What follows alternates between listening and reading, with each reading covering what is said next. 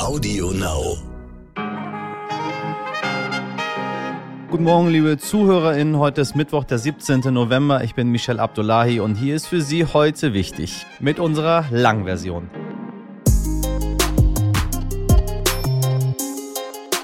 Wir sprechen heute über Recycling, äh, denn ich habe in unserem heutigen Hauptgespräch etwas gelernt, das mich wirklich schockiert hat. Die Bekleidungsindustrie verursacht mehr CO2-Emissionen als Luft- und Schifffahrt zusammen. So viel zum Thema Nachhaltigkeit in der Modeindustrie, die bisher gelinde gesagt gar nicht existiert. Das Recherche-Startup Flip ist deshalb auf die schlaue Idee gekommen, GPS-Sender in Schuhe zu packen und so mal zu schauen, was eigentlich mit unseren weggeworfenen oder zurückgeschickten Schuhen so passiert. Und so viel kann ich Ihnen schon mal verraten. Es ist Greenwashing at its best. Seien Sie gespannt.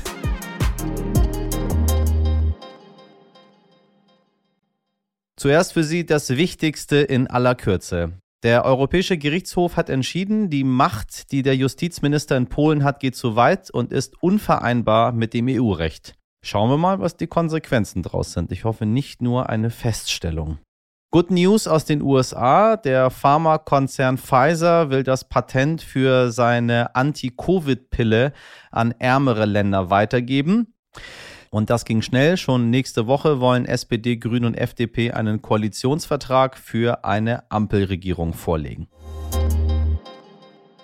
Während die Ampelparteien bei den Koalitionsverhandlungen einen Sprint hingelegt haben, befindet sich die CDU in einer Dauerschleife. Angela Merkel ist weg und mit Armin Laschet hat es auch nicht geklappt. Die Partei sucht also schon wieder einen neuen Vorsitzenden. Auch bei den Kandidaten gibt es wenig Neues. Das ist übrigens mit Absicht nicht gegendert, denn es sind mal wieder nur Männer.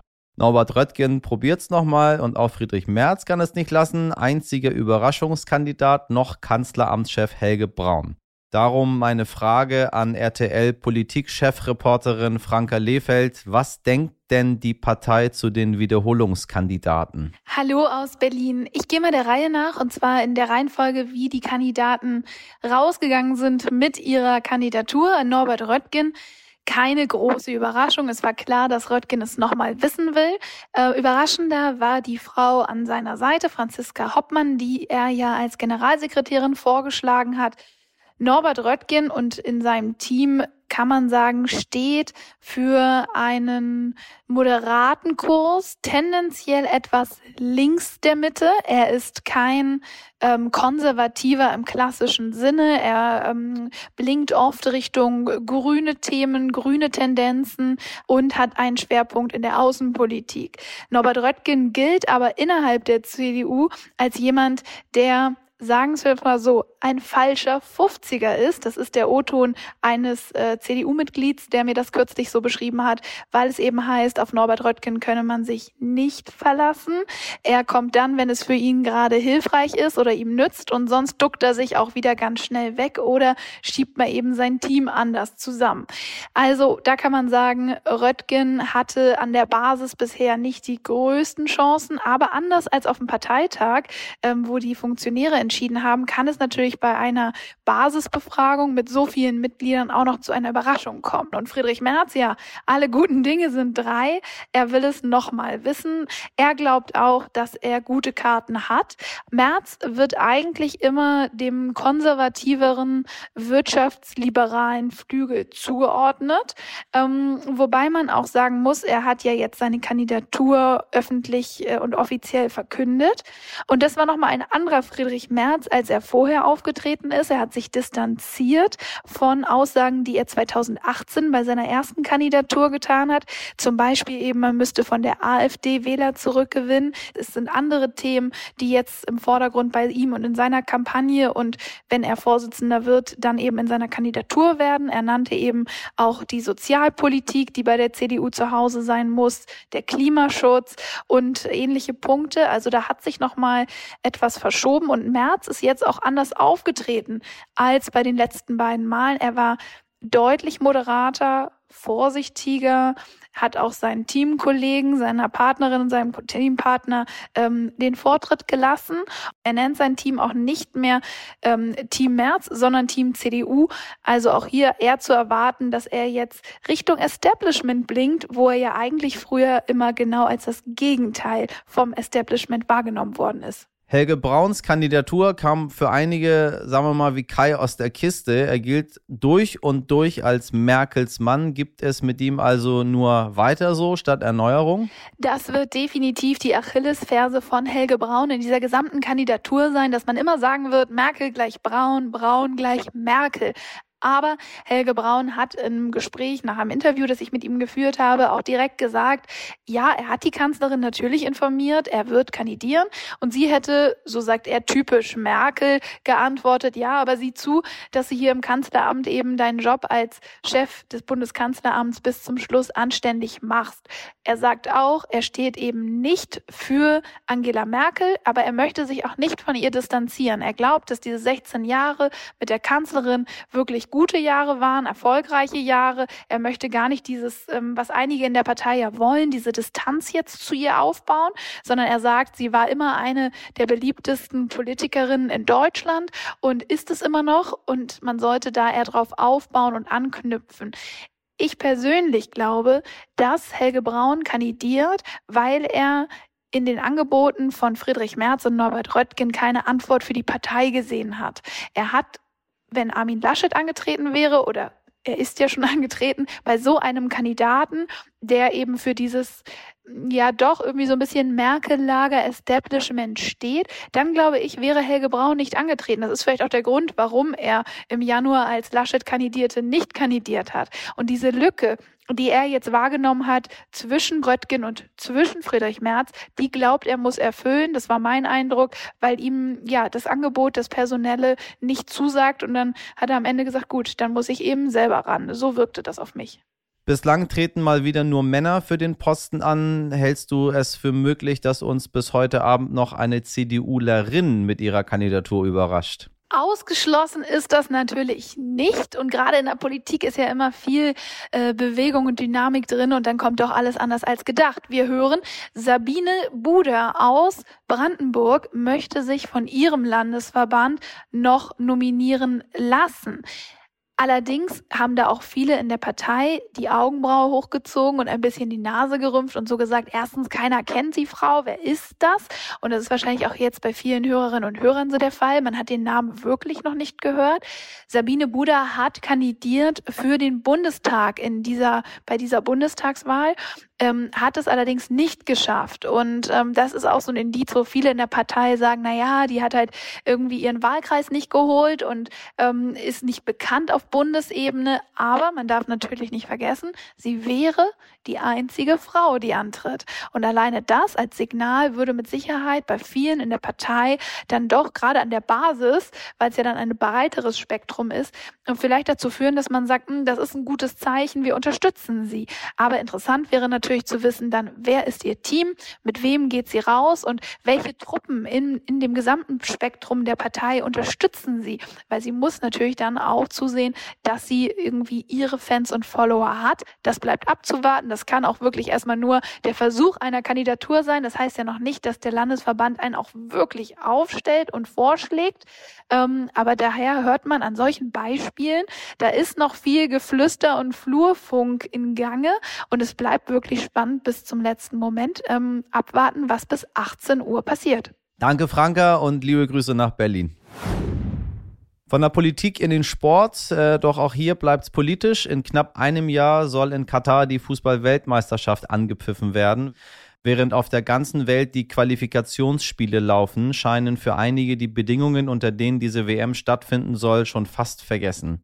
Weiterhin schuften tausende Migrantinnen, die meist aus armen Ländern nach Katar kommen, unter extrem schlechten Bedingungen, um die Stadien und Hotels rechtzeitig fertigzustellen. Obwohl vor einigen Monaten bekannt wurde, dass bereits über 6500 Menschen, 6500 Menschen auf den Baustellen in Katar ums Leben gekommen sind, mahnt die Menschenrechtsorganisation Amnesty International jetzt wieder, die Situation der Arbeitskräfte vor Ort hat sich kaum verbessert, obwohl obwohl die FIFA und auch Katar selbst Besserung gelobt haben. ist das der Preis, den wir für eine Fußball-WM zahlen wollen, meine Damen und Herren. Ich bin bereit, Winter kann nicht mehr was Sie hier hören, passiert derzeit mehrmals am Tag auf Dutzenden Intensivstationen in Deutschland. Der Zustand eines Patienten verschlechtert sich plötzlich dramatisch und das Personal entscheidet, ihn zu intubieren und somit Sauerstoff zu versorgen. Virologinnen und Ärztinnen warnen seit Wochen, dass die medizinische Versorgung in Deutschland schon bald an ihre Grenzen geraten könnte. Und auch Lothar Wieler, Präsident des Robert Koch Instituts, mahnt, es ist fünf nach zwölf. Meine Kollegin Josephine Kahnt war auf der Intensivstation des Krankenhauses in Gera in Thüringen zu Besuch und hat mit eigenen Augen gesehen, dort geht es um alles. Das Personal ist psychisch und körperlich am Limit, berichtet sie uns vor Ort.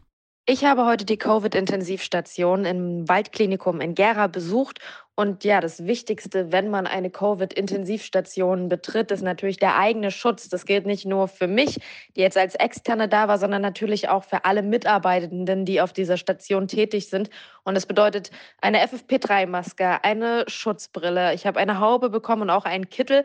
Und genau das, das haben mir die Pfleger auch gesagt, macht es eben so schwer, dort zu arbeiten. Ich habe das selber gemerkt, wie schwer es zu atmen ist durch diese FFP3-Maske. Meine Brille ist beschlagen und es war unglaublich warm. Wir haben geschwitzt und wir haben dort nur in Anführungsstrichen gedreht. Die Arbeit der, der PflegerInnen und natürlich auch der, der Ärzte dort vor Ort ist eine körperliche anstrengende. Sie kümmern sich auch mit Herz und Seele um die Patienten und es macht natürlich die Arbeit unglaublich schwer und vor allem, wenn Sie jetzt in die nächsten Monate schauen und wissen, das wird wahrscheinlich so schnell wieder nicht enden.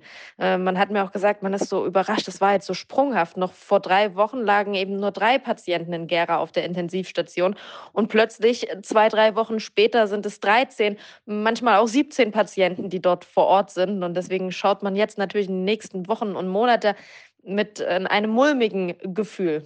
Wie sind denn die Kapazitäten in diesem Krankenhaus aktuell? Besteht die Gefahr, dass hilfsbedürftige PatientInnen bald nicht mehr versorgt werden können? Die Corona-Intensivstation in Gera hat Kapazitäten für 16 Patienten, die dort behandelt werden können. Das liegt aber nicht daran, dass man nicht mehr Betten hat, sondern es liegt daran, dass man zu wenig Pflegepersonal einfach hat. Sonst könnte man tatsächlich auch noch mehr Patienten dort intensivmedizinisch behandeln. Als wir heute da waren, waren 13 Patienten auf der Covid-ITS. Gestern aber zum Beispiel waren es 17. Also da ist man schon über die Grenzen gegangen, um den Menschen eben tatsächlich noch zu helfen. Und die Sieben-Tage-Inzidenz, die ist ja immer für die Intensivstation so eine Art Frühwarnsystem. Das bedeutet, in den nächsten Wochen wird wahrscheinlich, werden noch viel mehr Menschen auf die Intensivstation kommen. Und die Oberärztin in Gera hat mir gesagt, sie waren froh, dass sie in den vergangenen Wellen immer alle vor Ort behandeln konnten, niemanden an andere Krankenhäuser verweisen musste. Das wird sich aber sicherlich diesen Winter ändern, denn es werden vermutlich mehr Menschen auf die Intensivstation kommen als im vergangenen Winter. Und dann wird man auch in Gera eben nicht mehr alle behandeln können. Das hat sie so deutlich gesagt. Und dann stellt sich natürlich die Frage, wie ist die Lage auf den anderen Intensivstationen in den umliegenden Kliniken? Und wie ist das Verhältnis von ungeimpften und geimpften auf der Intensivstation in Gera? In Gera sind deutlich mehr ungeimpfte Patienten als geimpfte Patienten auf der Corona-ITS. Als wir heute da waren, waren 76 Prozent ungeimpft. Also es bedeutet zehn ungeimpfte Patienten, drei geimpfte Patienten auf der ITS. Und man muss allerdings aber auch dazu sagen, dass die geimpften Patienten nicht frisch geimpft waren, sondern eigentlich jetzt alle eine Auffrischungsimpfung, also eine Boosterimpfung gebraucht hätten. Diese haben sie aber leider nicht und eben sind deshalb auf der Intensivstation gelandet. Und wenn man dort als Reporterin steht auf dieser Intensivstation und sieht, wie die Mitarbeiter dort kämpfen, wie hart sie arbeiten und trotzdem auch mit wie viel Leidenschaft und aber unter welchem großen Druck und welchem großen Stress. Und nebenan ist noch die normale Intensivstation, wo ja auch noch Unfallopfer behandelt werden müssen, wo Menschen behandelt werden müssen nach langen Operationen. Dann fragt man sich schon, das muss man jetzt mit weniger Personal machen, weil einfach so viel Personal auf diese Intensivstation gebunden wird, um sich um ungeimpfte Menschen zu kümmern. Und das wäre wahrscheinlich mit einer Impfung vermeidbar, zumindest in diesem Ausmaß. Die Intensivstation, die Corona-Intensivstation wäre wahrscheinlich nicht so voll. Auch die Oberärztin hat gesagt, zu mir, Impfen ist ein Schlüssel, nicht der einzige. Es ist auch Vorsicht geboten. Gerade jetzt dürfen sich Geimpfte nicht frei äh, fühlen, nicht vogelfrei fühlen, sondern müssen vorsichtig sein. Aber Impfen ist schon der richtige Weg, um die Intensivstation zu entlasten. Also, meine Damen und Herren, lassen Sie sich rechtzeitig boostern oder falls Sie noch gar keinen Peaks bekommen haben, impfen. Danke, Josephine. Was passiert mit unserer Kleidung? Was passiert mit unseren Schuhen, die wir wegwerfen, nachdem wir sie getragen haben? Oder auch mit den ähm, schnieken Sneakern, die wir zwar bestellt, aber wieder zurückgeschickt haben, weil sie doch nicht so richtig passen? Eine Recherche deckt leider genau das auf, was wohl die wenigsten von uns wahrhaben möchten und was wahrscheinlich auch nicht vereinbar mit dem deutschen Recht ist. Selbst nagelneue Sneaker werden von großen Herstellerfirmen einfach weggeworfen. Ab in den Müll. Das weiß ich, weil das Recherche-Startup Flip das gemeinsam mit der Zeit und dem NDR aufgedeckt hat, indem sie Sneaker von mir und zehn anderen bekannten Menschen zurückgegeben und sie über GPS-Sender verfolgt haben. Auf die sogenannte Sneakerjagd äh, sind auch schon einige von Ihnen aufmerksam geworden, liebe HörerInnen. Die liebe Lisa hat uns das Thema zum Beispiel vorgeschlagen. Deshalb dachte ich, ich lade den Chefredakteur von Flip, Felix Rohrbig, mal zu uns in die Sendung ein. Ähm, zufälligerweise Lustigerweise ist Felix ein sehr enger Freund von mir seit Kindheitstagen. Wir kennen uns quasi schon seit über 35 Jahren. Ähm, deswegen habe ich ihm auch meinen Schuh gegeben. Aber hören Sie mal selbst. Ein Kollegen- und Freundegespräch mal ähm, unter sich. Mit, ja, doch eigentlich ziemlich schockierendem Ausgang. Also ich wusste das ehrlich gesagt nicht. So, äh, heute Felix hier bei mir. Äh, wir machen das mal heute mal nicht remote, wie wir das sonst immer machen, sondern wir machen das hier mal live im Studio, äh, weil Felix und ich sitzen quasi auf dem gleichen Flur, wie das sich für alte Freunde so gehört. Erstmal die Sneakerjagd. Äh, was, was habt ihr da überhaupt gemacht? Ja, das war so eine wilde Idee, die wir beim Bier hatten. Also wir haben äh, von elf Prominenten 22 Sneaker eingesammelt und dann haben wir da GPS-Tracker reingebaut. Ein paar war ja auch von dir.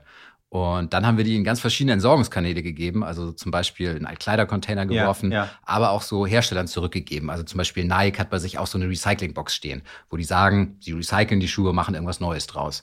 Und wir wollten rausfinden, was passiert wirklich damit und stimmen diese Nachhaltigkeitsversprechen. Also das heißt, wenn ich, was ich ja auch mache, wenn ich alte Schuhe habe und sie irgendwo einfach reinwerfe in der Hoffnung, dass äh, was super Gutes damit passiert. Ja, was glaubst du, was damit passiert? Ähm, ich hoffe, dass das an äh, bedürftige Leute kommt. So stelle ich mir das auf vor, wenn da so ein großes äh, rotes Kreuzzeichen drauf ist. Mhm. Äh, und äh, du grinst schon, er grinst und machst schon, hm, hm, also stimmt natürlich nicht, was dann wahrscheinlich passiert. Nee, ich habe das, hab das Gefühl, ich gebe etwas, ich gebe ja auch jetzt nicht absoluten Schrott rein, ich mache auch die Schuhe, das, so habe ich das gelernt, man soll Kleidung und Schuhe wiedergeben, die, die auch benutzt werden können und nicht was irgendwie völlig zerlatscht und, und durchgetreten und kaputt ist. Und dann kommt es zu Menschen. Hm. So. Ja, hat Jan Delay auch gedacht. Der hat uns nämlich auch einen Sneaker gegeben und den hatte er richtig lieb. Das hat man auch gemerkt bei der Übergabe. Er wollte ihn gar nicht hergeben. Und den haben wir dann äh, Zara zurückgegeben und die kooperieren mit dem Deutschen Roten Kreuz. Und da haben wir auch gedacht, okay, der, der sah noch gut aus, der Sneaker. Also den hätte man echt noch tragen können. Und dann ist er aber von Zara direkt zum Abfallentsorgungsunternehmen gegangen, ohne dass das Deutsche Rote Kreuz den überhaupt hatte und mal oh. raufgeguckt hat und sortiert hat. Also das war schon so ein erster kleiner Skandal in der Sneakerjagd. Also hätte Jan den Schuh auch einfach direkt in äh, den Mülleimer zu Hause werfen können. Genau, das wäre sogar wahrscheinlich besser gewesen. Dann wäre nicht irgendwie noch mit dem Laster durch die Gegend gefahren und hätte CO2-Emissionen verursacht. Ähm, ihr habt elf Prominente bei euch. Da war eine ganze Menge. Da ist, ähm, ich habe gesehen, dass der Schuh von Kevin Kühnert, äh, was ist mit dem passiert? Der wurde auch zerstört. Den haben wir beim Recyclinghof abgegeben. Aber man muss auch sagen, der war schon echt ganz schön durchgerockt. Also Kevin Kühner trägt seine Schuhe wirklich Guter bis zum Mann. bitteren die, Ende. Die SPD weiß das. Äh, ich, wir hatten ja mal Herrn Hirschhausen hier bei uns und der hat gesagt, der, ähm, der nachhaltigste Tonschuh, den man haben kann, ist den, den man schon hat. So, stimmt. Ähm, stimmt. Ja. Also wenn äh, Kevin dann seine, ähm, seine Schuhe so lange durchträgt, dass sie dann in Müll das ist, doch, ist doch in Ordnung. So. Ja, aber das Problem bei diesen Turnschuhen ist, die halten alle nicht sonderlich lange. Also die sind darauf konzipiert, die bringen ja ständig neue Kollektionen raus. Ja. Und ich weiß nicht, wie es dir geht. Meine Schuhe sind nach einem Jahr bei den Turnschuhen kaputt. So Lederschuhe, die kann ich fünf Jahre tragen. Ja, neuerdings, ne? Mhm. Also ich habe ich hab Tonschuhe von vor 20 Jahren tatsächlich noch, die echt Mhm. ziemlich gut halten. Ähm, und ich habe Schuhe, die echt ganz schön schnell kaputt gehen. Also Sollbruchstelle quasi. Das soll jetzt so sein, wie bei Druckern und so weiter. Man will immer neu abverkaufen. die schmeißen halt immer neue Kollektionen auf den Markt und wollen sie halt auch loswerden. Und das ist halt ein Riesenproblem. Also deswegen bei all den Promis werden wir auch manchmal gefragt, warum macht ihr das nur irgendwie für einen Show-Effekt? So, nee, es geht da um ein richtig ernstes Problem. Also es wird, ähm, also die, die ganze Bekleidungsindustrie verursacht mehr CO2-Emissionen als Flug und Schifffahrt zusammen. Und man vergisst das, finde ich, immer so. Wenn man einkauft, hat man gar nicht das Gefühl, dass man da jetzt irgendwie dem Klima so krass schadet. Und Ja. auf das Problem wollen wir aufmerksam machen. man glaubt irgendwie, wenn man den Schuh ähm, weitergibt und recycelt, macht man ja irgendwas Gutes. Ähm, riesengroß ist Nike, ne? Also ich kenne ja auch die Nike-Boxen, ähm, wo man dann irgendwie glaubt, okay, ich habe bei Nike einen Schuh gekauft, den gebe ich jetzt Nike mal zurück. Nike wird ja schon wohl wissen, was die mit ihrem eigenen Schuh machen und dann wird daraus irgendwas Neues. Das war jetzt überall in der Presse. Dem ist überhaupt nicht so, ne?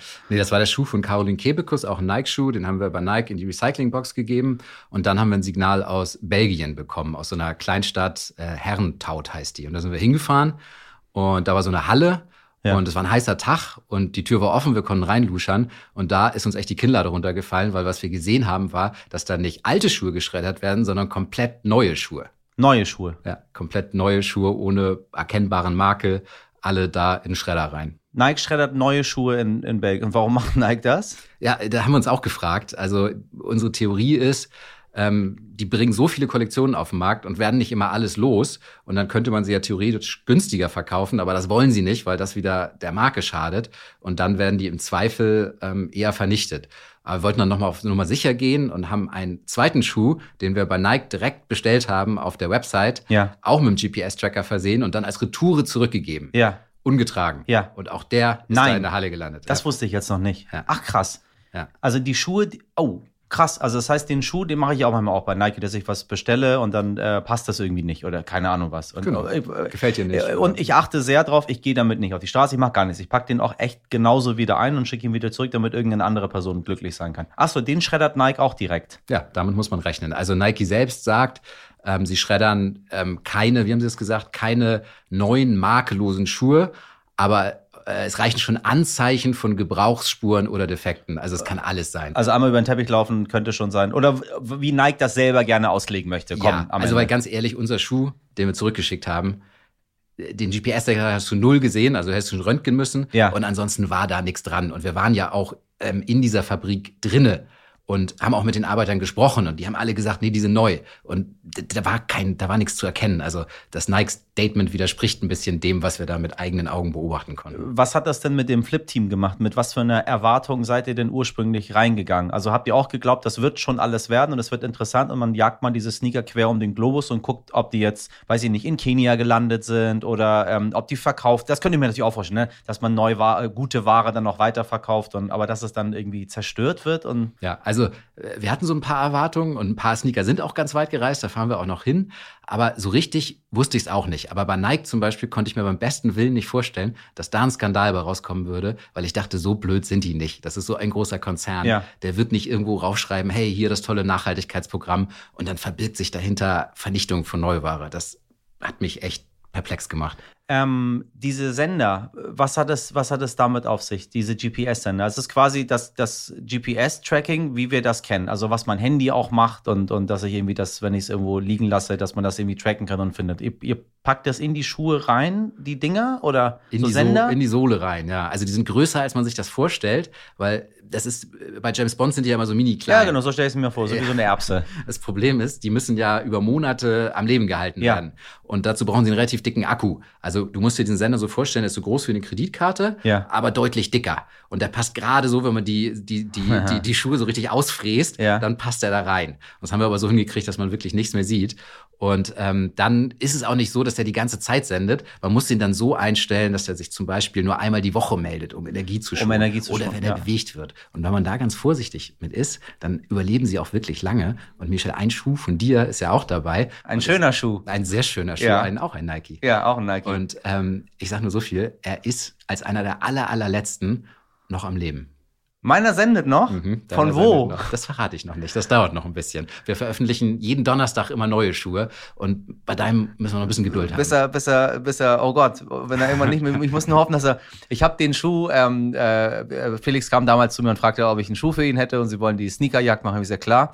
Ähm, klar habe ich alte Schuhe zu Hause. Dann bin ich nach Hause und habe super lange nach einem Schuh gesucht. Ich habe keinen gefunden. Ich wollte mich von keinem Schuh trennen. Dann habe ich diesen gelben Schuh genommen, der mir gute Dienste geleistet hat. Ich war mit dem wirklich auf vielen äh, Recherchen auf der ganzen Welt und ich mochte den sehr gerne. Und ich, als ich ihn auf den Fotos gesehen habe, ich mal gucken. Vielleicht macht mein Schuh ja irgendjemanden irgendwo auf der Welt glücklich. Ähm, und dann gehe ich dorthin und sage, du, guck mal, dieser Schuh, mein Freund, den du jetzt hier anhast, das ist der Schuh, der war bei der Recherche dabei. Ich habe dort Urlaub gemacht mit dem, ähm, der hat das und das mit mir erlebt. Aber er sendet jetzt noch und wir wissen nicht, was passiert am Ende mit ihm. Nee, wissen wir noch nicht. Also lange wird er nicht mehr senden. Mal gucken. Aber ein bisschen hält er noch durch, glaube ich. Ähm, was hat das Ganze mit dir, mit dir selber gemacht? Weil wir haben ja diese, also Fast Fashion, wir wissen es ja, dass Fast Fashion irgendwie scheiße ist, aber wir schieben irgendwie alle Schuld auf ähm, Kreuzfahrtschiffe und auf SUVs. So, ähm, und das, was uns so selber betrifft, und Fleischkonsum. Und dann sagen wir, ja, ich esse ein bisschen weniger Fleisch und ich fahre nicht mehr und Kreuzfahrten mache ich sowieso gar nicht. Jetzt hat, ähm, hat, wurde bestätigt, dass das Jahr 2021 und 2020 trotz all dieser weniger Fahrten überhaupt nicht dazu geführt hat, dass es irgendwie in der Welt besser wird. Ganz im Gegenteil, das waren die schlimmsten Jahre ever vom CO2-Ausstoß. Also ist es halt auch Fast Fashion. Ja, riesiger Anteil. Und das war mir vorher auch nicht so richtig klar, muss ich zugeben. Und ich habe es auch in meinem Alltag äh, nicht beherzigt. Also ich bin da auch so ein bisschen so ein Fashion-Opfer manchmal. Also neulich habe ich mir zum Beispiel auch Tonschuhe gekauft, bin an einem Laden vorbeigegangen, fand einfach, ach, die sehen irgendwie nice aus. Nimm mal mit. Ich die gebraucht?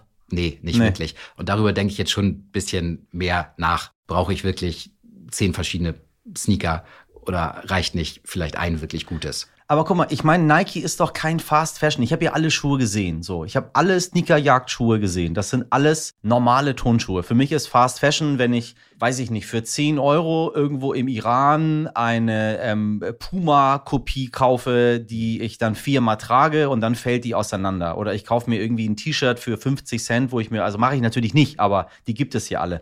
Für so einen Schuh, die Schuhe, die ihr habt, die haben mich 150 Euro gekostet. Und die haben nicht mal fucking drei Jahre gehalten, so. Also Fast Fashion heißt ja nicht, dass es unbedingt billig sein muss. Es kann auch teuer sein und trotzdem fast. Also was schätzt du, wie viel Schuhe äh, schmeißt jeder Deutsche pro Jahr weg? Oh, gut, wie viel Schuhe, also wie viel werfe ich weg? Ich werfe im Jahr keinen Schuh weg eigentlich. So, aber ich, hab, ich, ich pflege meine Schuhe auch. Ich achte echt drauf, dass die ordentlich sind. Du kennst meine Schuhe, die sind immer sauber und ich putze sie immer. Er grinst. Wir, wir kennen uns ja schon ein paar Jahre so. Ähm, ähm, zwei. Fünf. Fünf? Ja. Ach nein. Ja. Fünf Paar Schuhe wirft der Deutsche im Schnitt im Jahr weg. Ja. Okay, das ist aber heftig. Das ist schon richtig viel. Und das Problem ist halt, die Schuhe sind auch so konzipiert, dass man nichts mehr damit machen kann. Also die bestehen aus 40 verschiedenen Kunststoffarten, sind komisch verklebt. Also diese Vorstellung, dass man so einen Schuh wieder auseinandernehmen kann in seine verschiedenen Bestandteile und dann macht man daraus wieder irgendwas Neues. So stellt man sich ja eigentlich Recycling vor. Das geht gar nicht so, wie die Schuhe im Moment konzipiert sind. Okay, also wir warten auf meinen Schuh, meine Damen und Herren. Wir gucken, was mit ihm passiert. Jan Deleuze Schuh ist tot, ähm, äh, Kevin Kühnerts Schuh ist tot, äh, Caroline Kebekus ist äh, tot. tot. Ähm, Wen habt ihr noch? Lebt. Michelle lebt. Michelle lebt. Also von all denen, vielleicht ist es ein Zeichen. Äh, ich werde sie auf dem Laufenden halten und dann gucken Sie mal, äh, was mit meinem Schuh noch passiert und alle weiteren Informationen packen wir Ihnen in die Show Notes. Äh, dann können Sie, es macht nämlich Spaß, so auf so eine Karte, die haben so eine schöne Karte gebastelt, dann kann man auf die Seite raufgehen, dann kann man so ein bisschen raufklicken. Ja, die, die lautet www.sneakerjagd.de www.sneakerjagd.de und wenn Sie das nicht merken können, dann gucken Sie in die Show Notes und dann gucken Sie mal. Ja. Da sind noch ein paar andere interessante Leute, aber ich, ich will Ihnen nicht alles verraten, sondern mal selber selber raufgehen und sich mal selber darüber Gedanken machen, was sie so eigentlich den ganzen Tag tragen und was am Ende damit passiert. Können wir irgendwas dagegen tun, dass das besser wird? Also wir brauchen irgendwie eine Lösung immer. Also ich glaube, eine Lösung braucht man am Ende sozusagen auf politischer Ebene. Und das muss, glaube ich, so laufen, dass die Hersteller am Ende für die Entsorgung verantwortlich sind dass sie die Schuhe zurücknehmen müssen. Mein lieber Kevin, du warst ja auch schon bei uns in der Sendung und du bist ja jetzt äh, in, in, einer, in einer Stellung, wo du was verändern kannst. Vielleicht äh, hilft ja durch eigene Erfahrung ähm, das ein bisschen weiter, dass man dann was verändert. Ich bin gespannt. Ich danke dir, Felix. War mir eine Freude.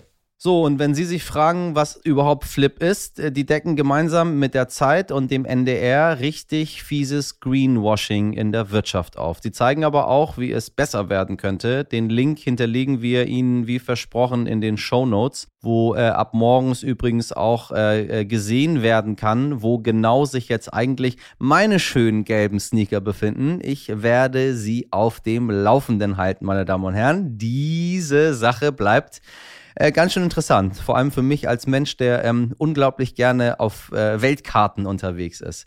Und es ist auch ein hässliches, hässliches Geschäft letztendlich. Aber wie gesagt, das war nicht das Letzte, was Sie hier von Flip und von ähm, Mainz-Sneakern vor allem gehört haben. Heute nicht ich. Wer kennt sie nicht? Die fünfköpfige gelbe Familie, der wir seit 32 Jahren im Fernsehen bei ihrem Alltag zuschauen dürfen.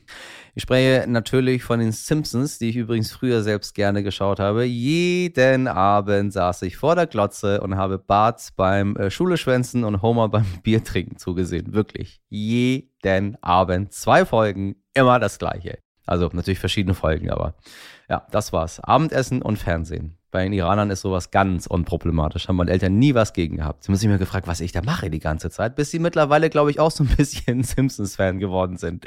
Und wer von Ihnen, liebe ZuhörerInnen, äh, keinen Spoiler möchte, sollte jetzt bitte weghören. Denn der Autor der Serie, Al Jean, hat in einem Interview angedeutet, wie das Schicksal der Simpsons zu Ende gehen könnte. Al Jean möchte gerne einen Bogen zur allerersten Episode schlagen in der Folge Es weihnachtet schwer, die 1989 in den USA ausgestrahlt wurde, nimmt Homer Simpson aus Geldnot einen Job als Weihnachtsmann an. Dabei gibt es auch ein Krippenspiel, bei dem die ganze Familie teilnehmen soll und das soll in dieser letzten Episode wohl wieder aufgegriffen werden. Aber bis dahin ist es hoffentlich noch eine Weile hin und äh, die Zeit könnten Sie sich, das schlage ich Ihnen jetzt mal ganz uneigennützig vor, zum Beispiel mit unserem wunderbaren Podcast vertreiben.